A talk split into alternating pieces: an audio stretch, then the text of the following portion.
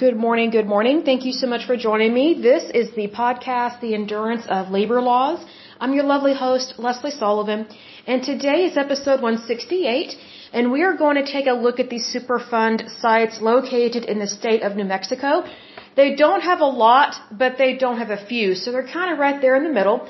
They don't look as bad as New Jersey or California or some others that are really bad. So New Mexico is doing pretty good, but they could do better. Uh, but before we dive into that, again, let me give a big shout out to my listeners because as usual, you guys are awesome. So big shout out to Oklahoma, California, Virginia, Texas, New York, Pennsylvania, let's see, British Columbia, Illinois, Oregon, West Virginia, Indiana, Georgia, Ohio, Massachusetts, Florida, Alabama, District of Columbia, Colorado, Minnesota, Washington, New Jersey, Rhode Island, Kansas, North Carolina, Nevada, Mississippi, Maryland, Michigan, Iowa, New Brunswick, Louisiana, Connecticut, and Manitoba. In terms of countries, Denmark, Japan, South Africa, Slovakia, the Netherlands, the United Kingdom, the Russian Federation, and the United States. Good to see all of you. Okay, so let's go ahead and dive into this puppy here because it is important. And it's also kind of neat to see how, how many each state has, how good or bad they are, and how quickly they are getting them cleaned up. So again, what we have been seeing, much to my surprise, and I really was surprised about this, the more liberal and Democrat voting states tend to be the worst of the worst. And you would think, considering how much they are in favor of the federal government and how high their taxes are, so meaning their taxes are really high, so the government, whether it is the state or federal government, is collecting a lot of money. So you would think that if the government is doing its job and doing it well, the more money they have, the more work they will get done. But that is not what is happening at all.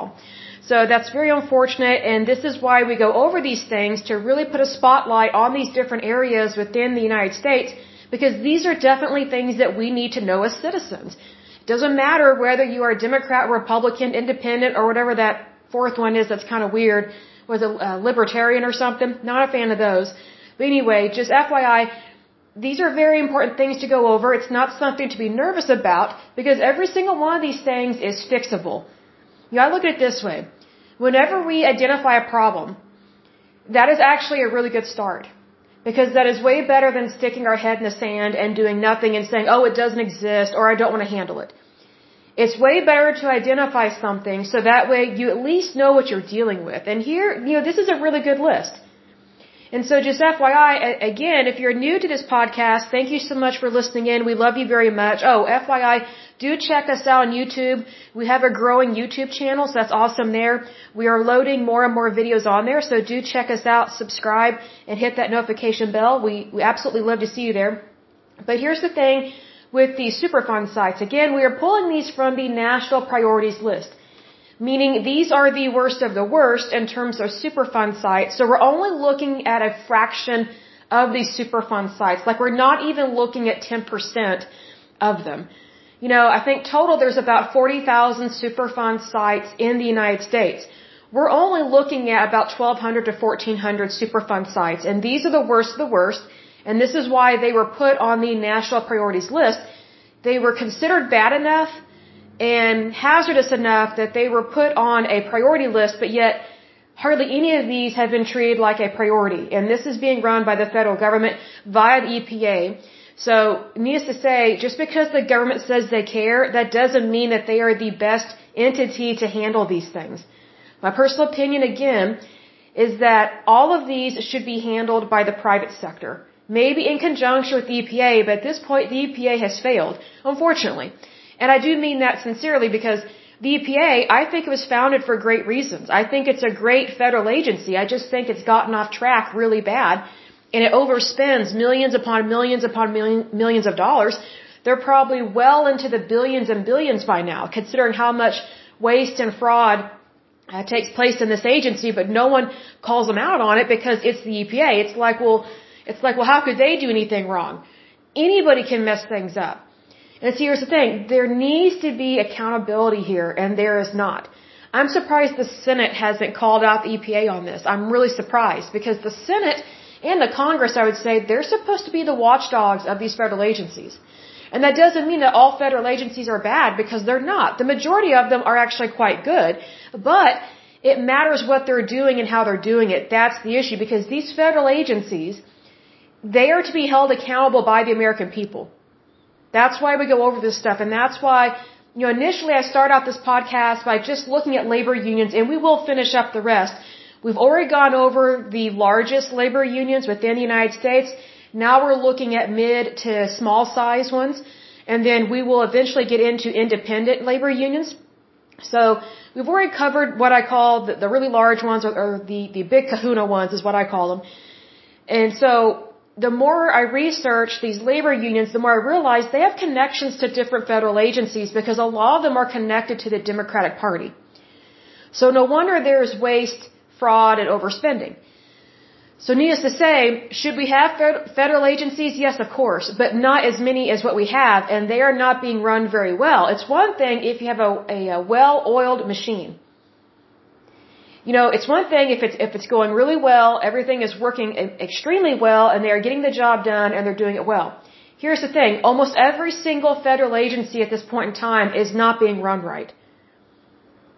And technically, this is probably going to ruffle some feathers so don't be drinking a lot of caffeine right now, considering what I'm about to say. These federal agencies are being run poorly because of the American people. It's our fault. That means you and me and anyone else that is a American citizen, it is our fault that we have allowed these federal agencies to just run amok, especially with our money, especially with our tax dollars, especially with our legislation and our laws. See, the government is not supposed to tell us what to do. We tell the government what to do. See, you know, there's a difference.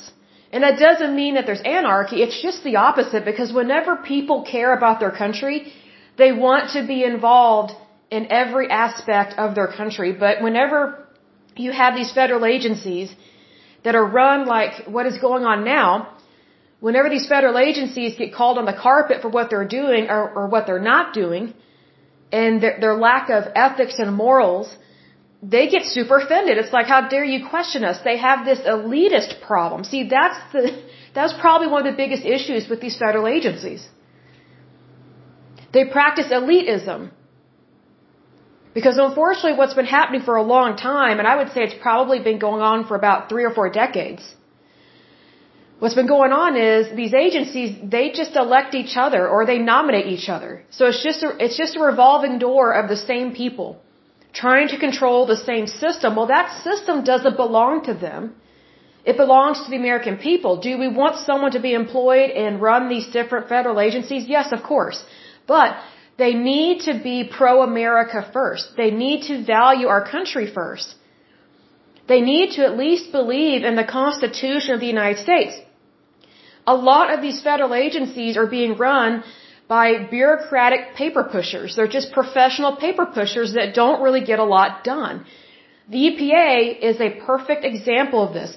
Again, it was founded for great reasons. I think it's a wonderful agency in terms of what its initial, um, what's, what its beginning and its roots were. But now it's just so tyrannical. It, it's not even it just doesn't even seem real what they do and how they try and push people around. And it's just not right. So, you know, you know there's a difference in, you know, how, how do I describe this? Basically, the EPA is a bully to the American people, but yet the EPA reports to the American people. So who is the EPA to bully anyone? It makes no sense to me. See, that's where accountability comes into play. So if we don't hold these federal agencies accountable, then they get too big for their britches, basically, and they practice elitism, uh, excuse me, elitism, and then they try and tell you and me what to do on a daily basis. It's not just Monday through Friday, 8 to 5. It is every day, all day. That's how these federal agencies act. And you know what's interesting is that these federal agencies that act like that, that is exactly how Marxism works.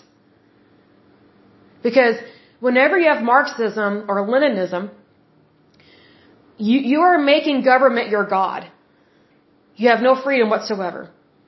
And their offices are never closed. it's just one of those things. Just look at communist countries now and in the past, especially with communist China, communist Vietnam. I mean, it's, it's like, you know, they, they have public policing all the time. That's how they're able to control and manipulate their people. So we don't want that.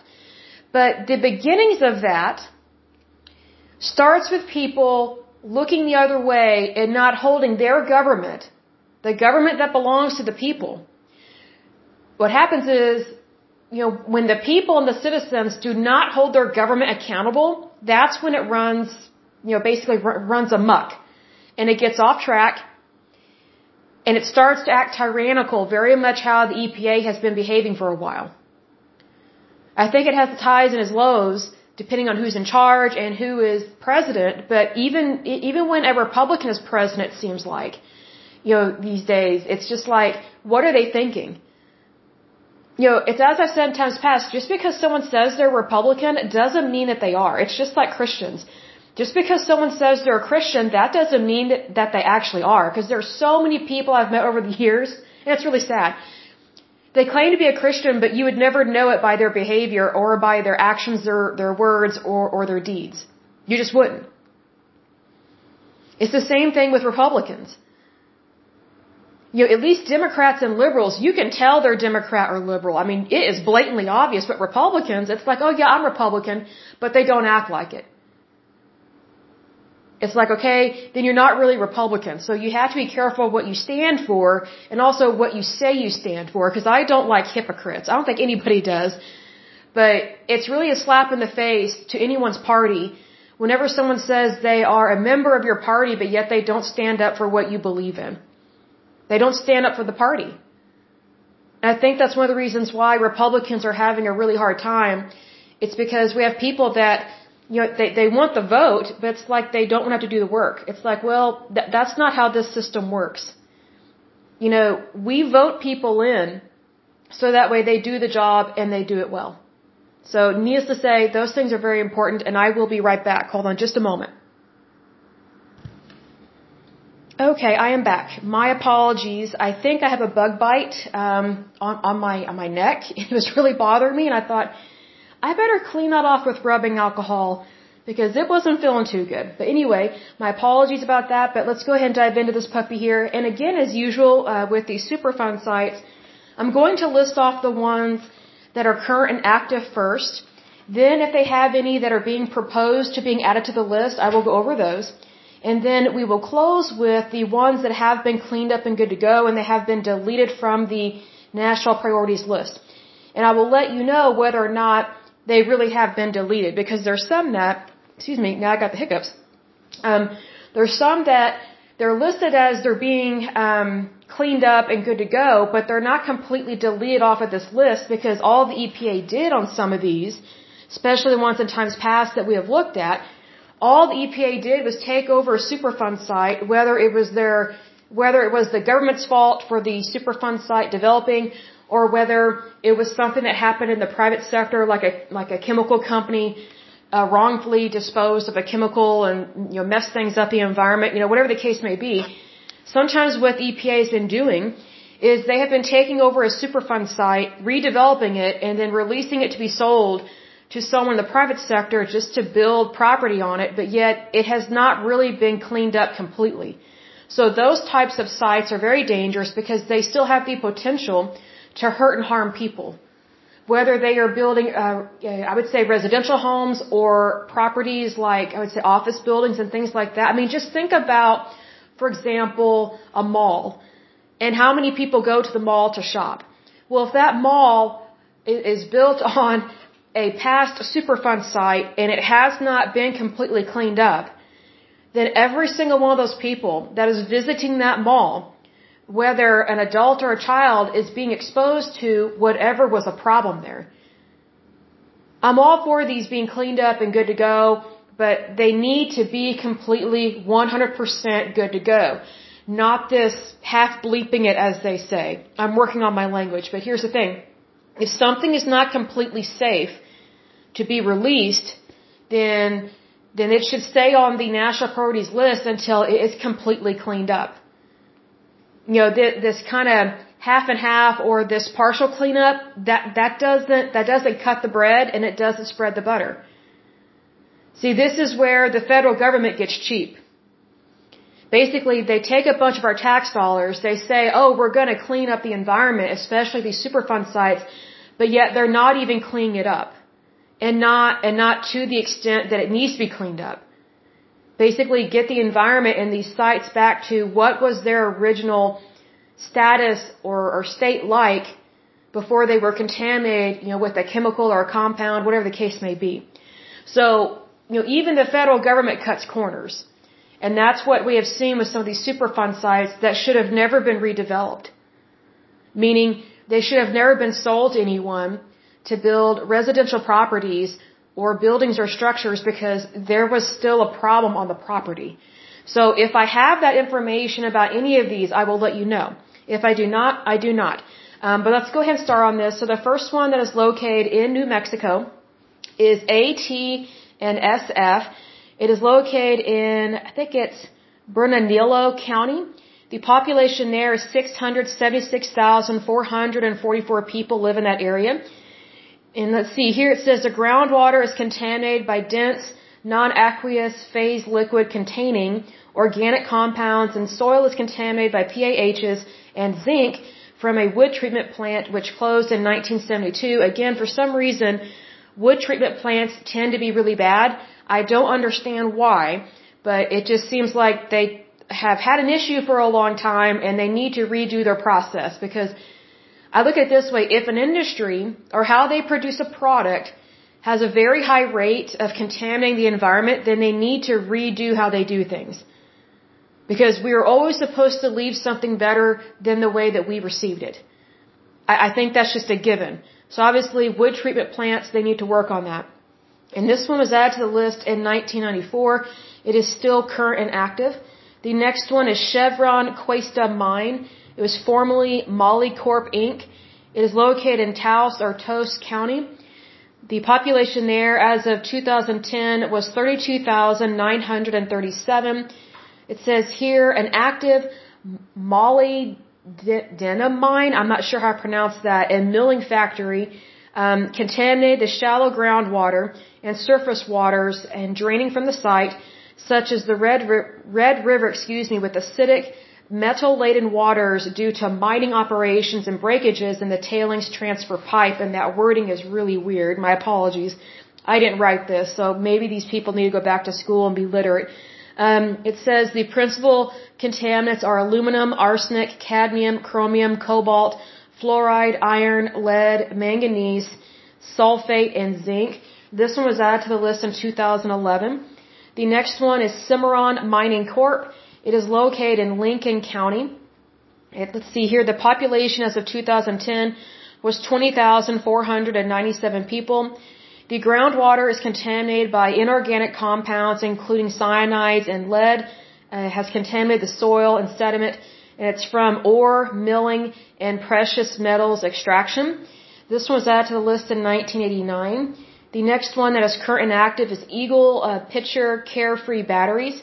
It is located in, I think that's Socorro County. The population there as of 2010 was 17,866. It says the groundwater is contaminated with TCE and DCE, and the soil is contaminated by lead, chromium, and cadmium from a former electronics and battery manufacturer and municipal landfill. Oh, this is really bad. So not only was this one caused by a company, but it was even made worse by a municipal landfill. This one's not good. This one was added to the list in 2007. The next one is Fruit Avenue Plume. It is located in Bernalillo County. Let's see here. It says TCE uh, has contaminated the groundwater, possibly from a former dry cleaning operation. It says here their aquifer provides drinking water to Albuquerque. So obviously this one's really bad because it affects the water supply. This one was added to the list in 1999. The next one that is current and active is Grant's Chlorinated Solvents Plume. It is located in Cibola. Let's see here. The county has, as of 2010, 27,213 people living in that area. The groundwater is contaminated by PCE, with the possibility of vapor intrusion in buildings. Oh, that's not good. This one has been on the list since 2004. The next one that is current and active is Griggs and Walnut Groundwater Plume. It is located in Dona or Donna, I think it's Dona or Donna Ana County. Let's see here.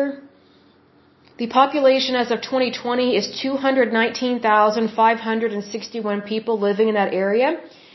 The groundwater, including um, that drawn by municipal wells, is contaminated by PCE, so that's a concern there because it affects the municipal water supply. This one was added to the list by, uh, or in 2001. The next one that is current and active is Homestake Mining Company. It is also located in Cibola. Let's see, the groundwater is contaminated by radium-226, selenium, uranium, and radon from alkaline tailings from a uranium ore milling. This was added to the list in 1983. The next one that is current and active is Jackpile, I think that's Paguate Uranium Mine. It is also located in Cibola. It doesn't tell me what the issue is, but it was added to the list in 2013.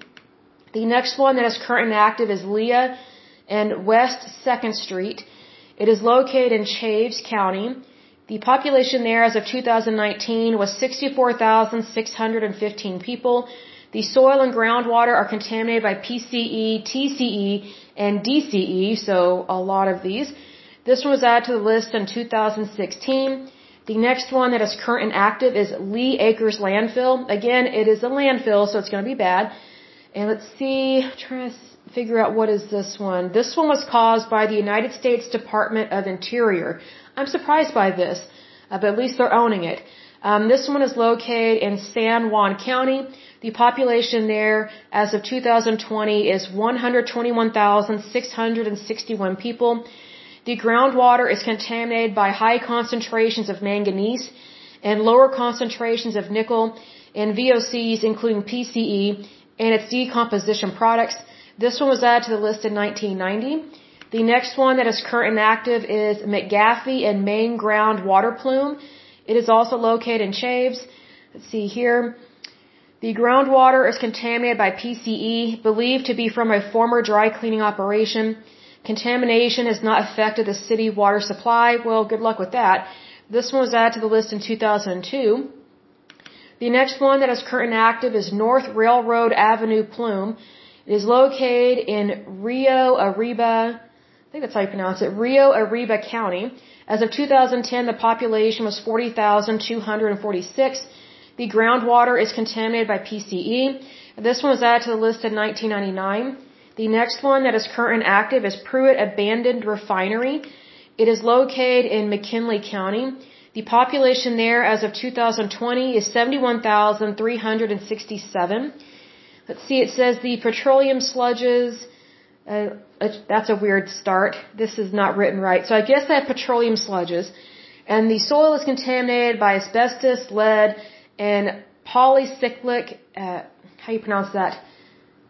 Uh, it's basically airborne, polycyclic hydrocarbons. Aromatic, sorry, I couldn't think of the right word. My apologies. this is so worded, so weird, that's like, my brain is getting stumped on these words because whoever wrote this is not doing this right. But anyway, because as I'm reading this, I'm have to reword it. I'm having to reword it just for it to kind of make sense. And this sentence structure was so awful. I studied English um, when I was in college, so whenever someone's um, syntax and their sentences are not proper, my brain is having to reorganize and restructure their sentences, so it, it irritates me. Um, but anyway, so their soil is contaminated by asbestos, lead, and polycyclic aromatic hydrocarbons, also known as PAHs, and the groundwater is contaminated by lead, benzene, toluene, I think it's ethyl benzene, and I can't pronounce this last word, I think it's xylenes, not sure how to pronounce that. Um, this one was added to the list in 1990. The next one that is current and active is South Valley. It's located in Bernalillo. Let's see here. The groundwater is contaminated by VOCs. Let's see, private and municipal wells are affected, so that's really bad because that's their water supply, so not good there. This one was added to the list in 1983. The last one that is current and active is United Nuclear Corporation Church Rock. It is located in McKinley County. The groundwater is contaminated by acidic mill tailings, sulfate, thorium, radium, aluminum, ammonia, and iron from a former uranium ore milling operation. This one was added to the list in 1983. Okay, so let me scroll up and see. They don't have any that they are proposing to being added to the list, so that's good. Um, so let's take a look and see at ones, or see the ones that they have cleaned up and are good to go, meaning these are no longer a problem and they are no longer considered a toxic hazardous waste site in terms of Superfund sites. So the first one that was cleaned up and good to go is AT and SF in Curry County. That one was cleaned up and good to go as of 2003. The next one that is cleaned up and good to go is Cal West Metals. Let's see who caused that one. It's not telling me. Uh, let's see here. It, this one was located in Socorro County. It was cleaned up and good to go as of 1996. The next one that is cleaned up and good to go is Cleveland Mill. It was located in Grant County. It was cleaned up and good to go as of 2001. The next and last one that was cleaned up and good to go is Pagano Salvage. It was located in Valencia County. And it was cleaned up and good to go as of 1992. So that is it for today's lovely podcast. If you have any questions, do feel free to reach out. We love to hear from you guys. But as usual, until next time, I pray that you're happy, healthy, and whole, that you have a wonderful day and a wonderful week. Thank you so much. God bless. Bye bye.